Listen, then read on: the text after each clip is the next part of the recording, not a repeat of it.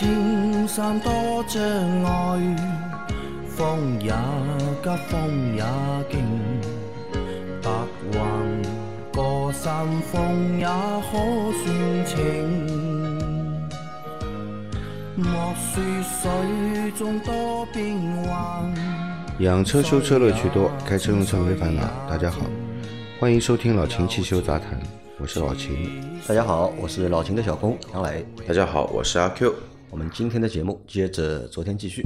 第一个问题，三位老板，你们好。车子出事故后去定点四 S 店维修，取车后保养，发现几样配件损坏，没有给维修更换，我该怎么维权最合适？对四 S 店很失望，怎么鉴定是不是原厂配件？非常感谢。原厂配件上面一般都会有一层贴纸，嗯，有的甚至于在零件表面也会打上钢印啊，都有原厂的零件编号，好吧？那么打钢印的呢，这个也会有那个原厂的那个 logo 在上面，嗯，只要有的，基本认为这个就是个原厂件，好吧？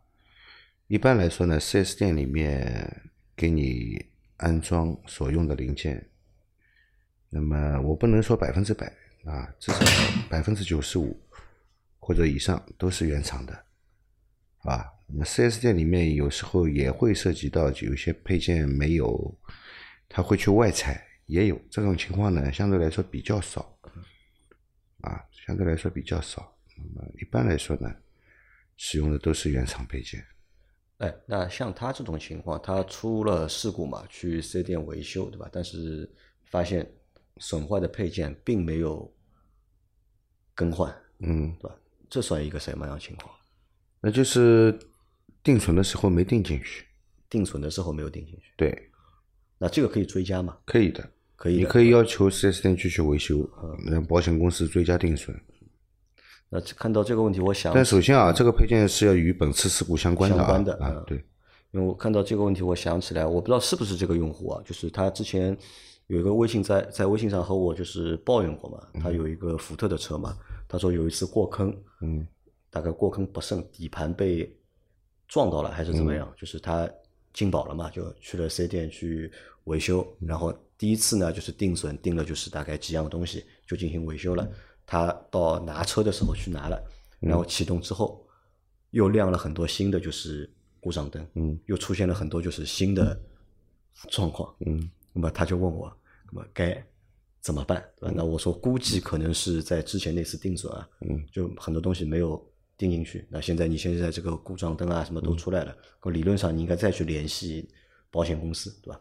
把没定的东西重新去定一遍，因为你毕竟你的车没有出去过嘛，对还在就是四 S 店里面，对吧？后来他说，我问他怎么解决的，他说没有找保险公司，然后四 S 店主动承认错误，对吧？嗯帮他把就是该修的、该换的，嗯都修了，都换了。嗯但是呢，他很担心什么呢？他担心啊，因为他说这个钱是由四 S 店出的，他说会不会给我用的配件不是原厂的配件？这么来说，事故的话呢，它肯定会有个定损清单。嗯，然后的话呢，如果说发现有问题的话，你可以问 4S 店索要什么呢？索要你这辆车所有的维修记录在里头。嗯，你像我的车不是前段时间被别人追尾了嘛，然后也是上个月月底去修，修完之后的话呢，我拿到了一张那个叫车辆的一个结算单，上面有所有的你对应这一次维修所有的更换配件的一些明细。你看他们能不能给给到你？如果说给到你的这一个明细和保险公司给你定存的明细是有差异的，嗯，那就看差异存在哪儿。到底是保险公司定少了，4S 店觉得这个东西能换，但是保险公司认为这个东西不能换，但是呢，4S 店还帮你换了，那么这个是个好好事。但也有些的话呢，大多数情况下呢，是保险公司说这个东西得换，4S 店呢说这个东西，对我是要换，但是最后呢没有换，帮你做了一个维修处理公。司换的钱，但是没有帮你换，只是帮你修了，对吧？对这个东西的话呢，就可大可小了。可大的话，等于说就明摆着它是一个打门包的一个形式。那打门包的话呢，在法律上其实就是一个那个怎么说呢，隐瞒事实或者说欺骗的这么一个形式。工商投诉你可以都帮他走个流程，这个是第一点。如果第二点的话呢，是往小了说，那也可以认为某些四 S 店它的流程可能说呢，确实流程很规范，但是呢里面的事故车业务太忙，因为往往的话呢，像 BBA 这种品牌，甚至于像大众、宝马、呃丰丰田这种品牌，其实往往都是保养的车，并不会太多。但是事故维修的车已经排队排了很久很久了。我那台车喷了一个后保险杠的油漆，你猜猜看排了排了几天？几天？排了四天。我还跟他们售后的负责人打了个招，打了个招呼，后来帮我弄到三天半就好了。如果不打招呼，就是五天以上就排队明。老秦，这个说明奔驰的车主啊都有钱，修车都跑去四 S 店修，可能也都是进宝的，对吧？所以都跑去四 S 店了。然后像这种情况的话呢，最好的一个方案就是怎么说呢？你先去跟 4S 店交涉，但交涉时候的话呢，自己也带一些能保证你权益的一些设备，带好录音笔，然后跟他们把事情给捋清楚。两张单子一看，对比一下，包括如如果说你是认为有配件损坏没有修，你也可以让他提供仓库的物料单。如果说仓库的物料单有，那没没有更换，那这个事情呢又上升到另外一个级别上面去了。但是这个就不是你该考虑的了，啊，对，四 S 店老板要考虑的对，事情 4S 店老板也要考虑的。啊，这个就是四 S 店的猫腻了，对吧？好，再来下一条，请问秦师傅啊，大众车七万公里，空气滤芯胶皮管与节气门连接处有好多油污，是什么原因？应该怎么处理？这个油污也不多，我看过了，很正常。这个废气带过来的一点油气啊，在这个接口处啊，在这个接口处，呃如果你看着不舒服呢，清洗一下就好了。这个需要用什么特殊的东西清洗吗？不不不需要清洗一下，用化清剂喷一下，擦一下就好了。化清剂对喷一下、擦一下就可以。对对，啊，好的啊。再下一条，秦师傅、杨老板、阿 Q 三位好，我的途观 L 这两天总感觉中控偏副驾驶附近在三十至五十公里每小时，加油过不太平路面时滋滋的响，声音不大，也不好录音，但是频繁让人心烦。找了车上的杂物，应该不是杂物的声音，就是找不出哪里传来的声音。这种情况一般是什么状况？去四 S 店容易弄好吗？中控台有异响，那就要检查是工作台内部是不是有哪些零件出现松动的现象，对吧？路不平有震动，在一定的车速下，它就特特别明显，要去查一下呗，查一下。解决呢，要看是具体是什什么原因？是什么原因啊？这个你说容易不容易？我们工作台里面的东西如果松热的话呢，都不是很容易，都不容易的。对，所以你可以去 4S 店，对吧？先让工作人员帮你找到，对吧？这个声音到底哪里发出来的？先要判断声音是哪里发出来的，对，那么再去看用什么样的方式去解决。再来一条，老秦师傅杨磊阿 Q 好，我是杭州的 ML 五百车主，之前在节目中提问过，我最近碰到一个问题，和你们分享一下。我的车在行驶中遇到了车速突然下降，车子自动刹车到刹停的情况，在市区时行驶遇到。前两天上海至杭州高速路上未出现刹停现象，仅亮两个故障灯，否则就太危险了。ABS 和刹车故障灯亮，而且行驶一段时间就会出现，挺危险的。因为当时路上车子很多，我这车经常自己刹停下来，刹车力度很大，后车较容易追尾。检查发现是右后轮的轮速感应器坏了，导致右后轮的速度行车电脑测不到，所以动力分配装置自动把右后轮刹住了。我把四个轮子的轮速感应器都更换了，问题解决。啊，这个是他分享了一个车子会车速突然下降，对吧？并且自动刹停的一个事情。M L 五百，五百，嗯，奔驰车主，嗯，因为这个车是一辆高档车，啊，高级车啊，对吧？所以才会有这种事。轮速传感器对吧？车坏掉了，测不到车速了，那就会判断，哎，可能车有问题了。不是的，不是，嗯，这个车是这样的，它的那个 ABS 传感器一旦损坏了以后呢，因为 ABS 传感器如果损坏以后呢，它是属于刹车系统的故障，嗯，它系统判断为这是一个严重故障，那么它首先是会亮起这个 ABS 灯，那么你驾驶员在看到 ABS 灯亮起以后呢，就应该及时要去维修这个故障，他没有及时去维修，嗯，而且行驶总里程已经超过了六十公里。在六十公里以内，它不会出现这个保护现象的。它六十公里以内，它是可以正常行驶，你可以去到 4S 店或者修理厂，你去解决这个故障，对吧？但是你不解决，继续忽略，嗯，行驶总里程超过六十公里，它开始强制你了，开始保护，嗯，就是什么呢？你开的好好的，它给你带刹车，强制你减速，强制你减速，你只能以很低的速度去行驶，稍微油门加起来，马上就给你再带刹车。这是一个保护功能，保护功能，保护谁？保护人。保护车主，对吧？对，那这个其实是好事情啊。所以高级车还是有高级车的道理的或。者就回想到上一期那期节目啊，上期那个节目有个小伙伴说嘛，对吧？他觉得老车对吧，不到坏，故障灯不会亮，对吧？新车动不动就要亮故障灯。那其实你看，这个是好事情，对吧？就用用这样的一个案例，对吧？去回应上上一期的那个问题，为什么新车会亮故障灯，对吧？就是有原因的嘛，对吧？不会无缘无故亮嘛。这个是好事情，而且它这个车高级嘛，不但会亮灯，对吧？还会有保护措施。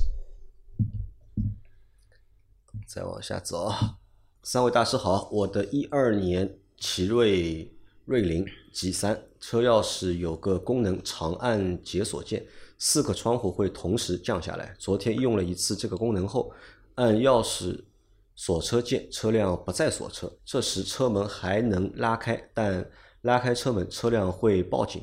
用钥匙插到驾驶门转动钥匙，可以手动锁驾驶室门，不能够锁其他车门。以前是可以锁所有车门的，现在我锁车需要手动将每个门锁上，最后用钥匙锁上驾驶员的车门。钥匙解锁功能正常，请问哪儿坏了？谢谢解答。嗯，闭锁器电机坏了，主驾驶车门主驾驶车门车门的闭锁机、闭锁器，闭锁器的电机坏了，嗯，就是导致那个门锁没有锁上，嗯，但是防盗系统是启动了已经，对，因为老车的话呢，它的一个那个叫中控门锁嘛，嗯，都是识别主驾驶员这一个门有没有锁，嗯，它其他门都是做一个联动，不像现在的话呢，新的车都是里面带模块嘛，对。单独可以来侦测的。如果说它的主驾驶这个叫闭锁器坏了的话，那就证明主驾驶没有给到其他几个门的一个信号。没有信号，给它信号，嗯，所以没有几个门给一个落锁信号，其他几个门就不工作。啊。是主驾驶门的闭锁器坏掉了，对，也是要么就是闭锁器模块，它有一个独立的小模块的，啊，这个模块有问题。那和这个星期那个副驾驶那个门情况是一样的，对吧？那个是也是闭锁器它它是副驾驶锁块里的一个闭锁电机的问题。电机的问题啊，但都要换，对吧？那它这个也要换，换掉就好了就。对还记得瑞奇的瑞奇对瑞奇的 logo 长什么样吗？翅膀呀，带 B 的翅膀，啊，带 B 的翅膀，对，带 B 的翅膀，小宾利对吧？小宾利。G 三应该是那个 SUV 吧，我记得，一个很小的 SUV，对，一个很小的 SUV。像个跨界车，呃，跟那个叫史上最丑的那个福特的那个小 SUV 叫什么的？什么翼呀？翼博啊长得好像差不多。差不多对吧？因为我好像对那个瑞麟的 M 一好像是有印象，还蛮好看的，我觉得。来，再下一条，请三位老师聊一聊汽车里面用的空调压缩机有没有我们国内生产的品牌呢？比如格力、美的什么的。董小姐整天号称格力掌握核心科技，不知道有没有汽车空调压缩机？啊，这个要问老秦了。格力不生产汽车空调压缩机，那有国产的空调压缩机吗？有。有的。而且还不少。对的，那个这个就要普及一个大概的一个知识，就是汽车的上面的所有的一个供应商，不管什么配件，甚至于说电脑芯片，包括屏幕，它都是有一个级别叫车规级的。嗯，这个级别的话呢，是远远大于我们消费级的一个产品的一个产品的要求或者说质量。像我们看的美的也好，小米也好，包括格力也好，它做的一些家用电器，都是属于什么？都是属于消费级的一个东西。家用消费级对，跟那个白家电嘛，对，跟车规级的不能同日而语，而且级别差的还是蛮多的，差的还蛮多。并不是说它造得出来造不出来，我们也没法下断言吧。呃毕竟人家自己的家底，但是目前市面上的话呢，没有格力的车用空调。那国产的就是压缩机，其实有很多，呃，有蛮多品牌的，有蛮多品牌呃，厂也有大有小。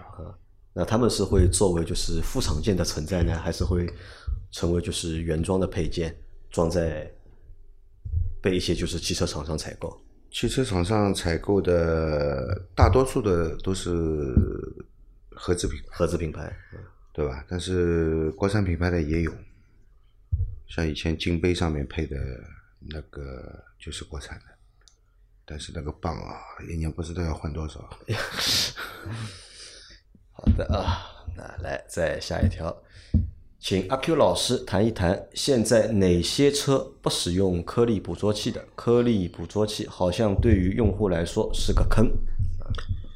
哪些车不用颗粒捕捉器啊？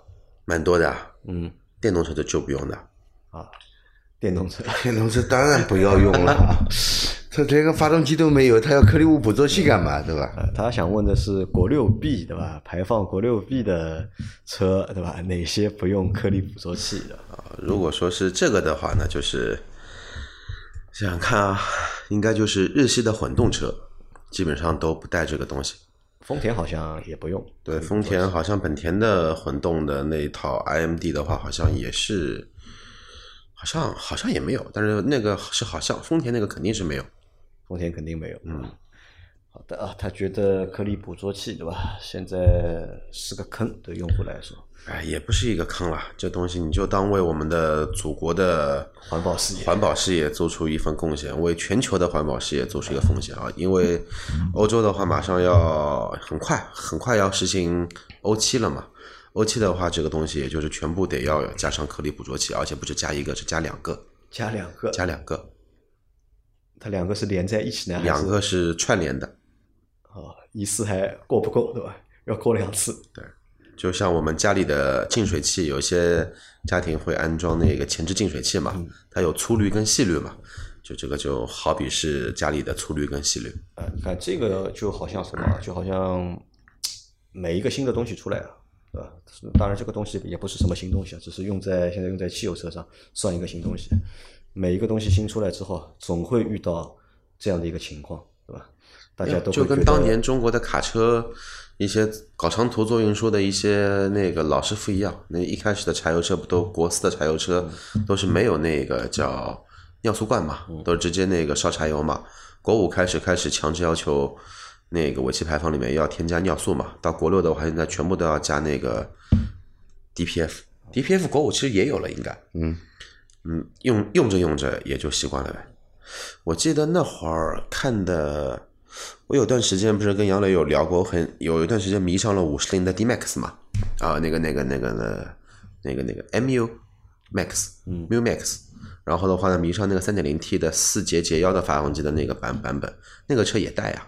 然后那个时候不是也我们有聊过嘛，这东西有一个按钮，你按下去就自己会在那里烧啊再生嘛，再生。哦，再往下走啊，去年买的蓝星玻璃水送的雨刮巾，对吧？质保期三年，瓶上说明书没有写可以零下几度的适用范围，一瓶是八十毫升，一比五十吨兑纯净水使用，是不是需要四千毫升四升的纯净水兑后使用？这个与车里原来的蓝星玻璃水可以混合在一起使用吗？现在上海夏天的季节可以使用吗？谢谢三位老板回答。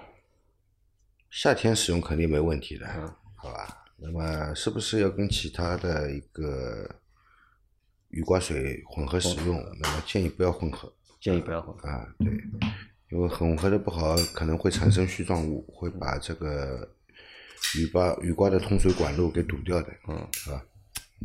那么冬季也不要用啊，现在夏季是没问题，这个因为它不是防冻的，所以它上面没写零下几度，就证明它不是防冻的，对的。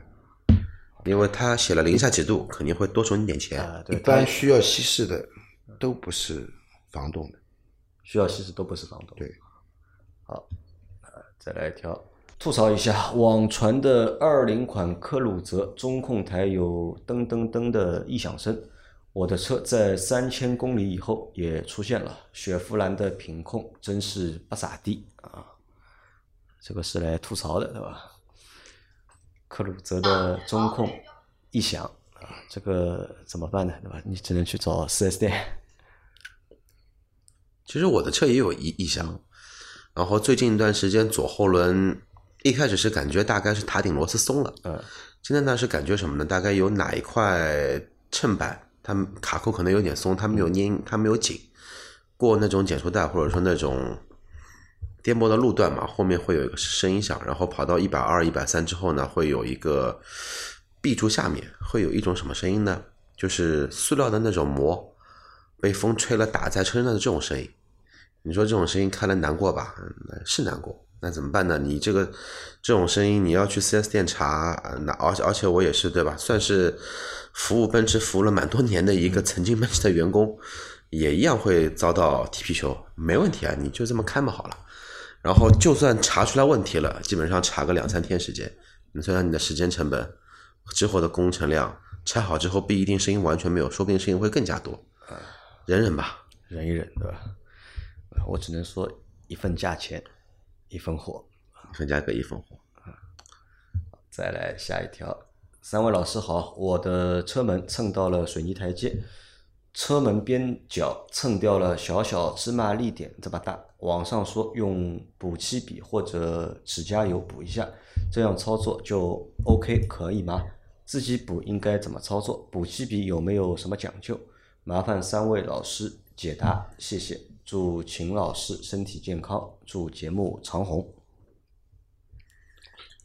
呃，就芝麻点大小的嘛，指芝指甲油、补漆笔其实都可以，就是点一下的事情嘛，对吧？都无所谓啊。看你车什么颜色。如果说你的车是黑色，再教你一个歪招，拿记号笔涂个几层就好了。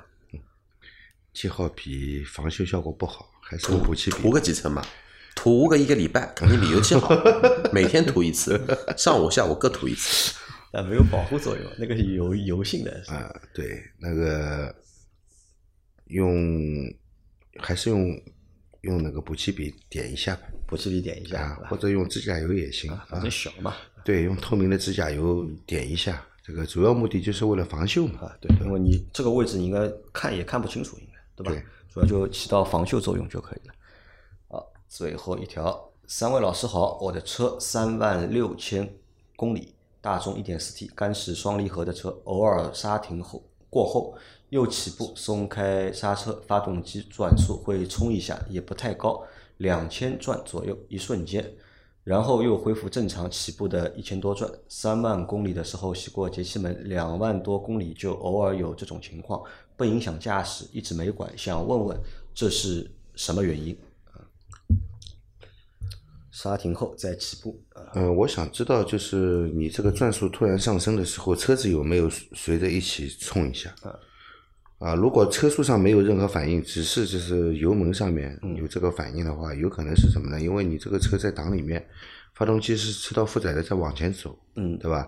它如果换挡了以后啊，它在换挡的时候，如果离合器没有马上的结合，那么可能出现一个转速偏高，呃转速偏高的这样一个短暂的一个现象。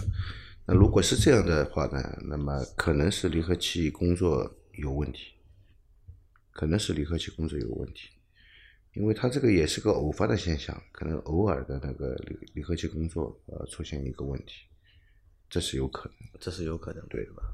而且这个是很多双离合，不管是干式还是双式的一个通病。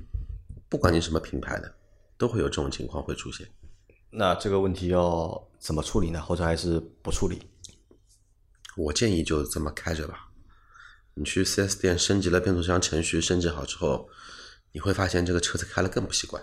有可能会不习惯。对，好的啊，那我们今天的节目差不多也到这里。那大家有任何关于养车、用车、修车的问题，可以留言在我们节目最新一期的下方，我们会在下周的节目里面一一给大家解答。我们明天再见，拜拜。拜拜。拜拜。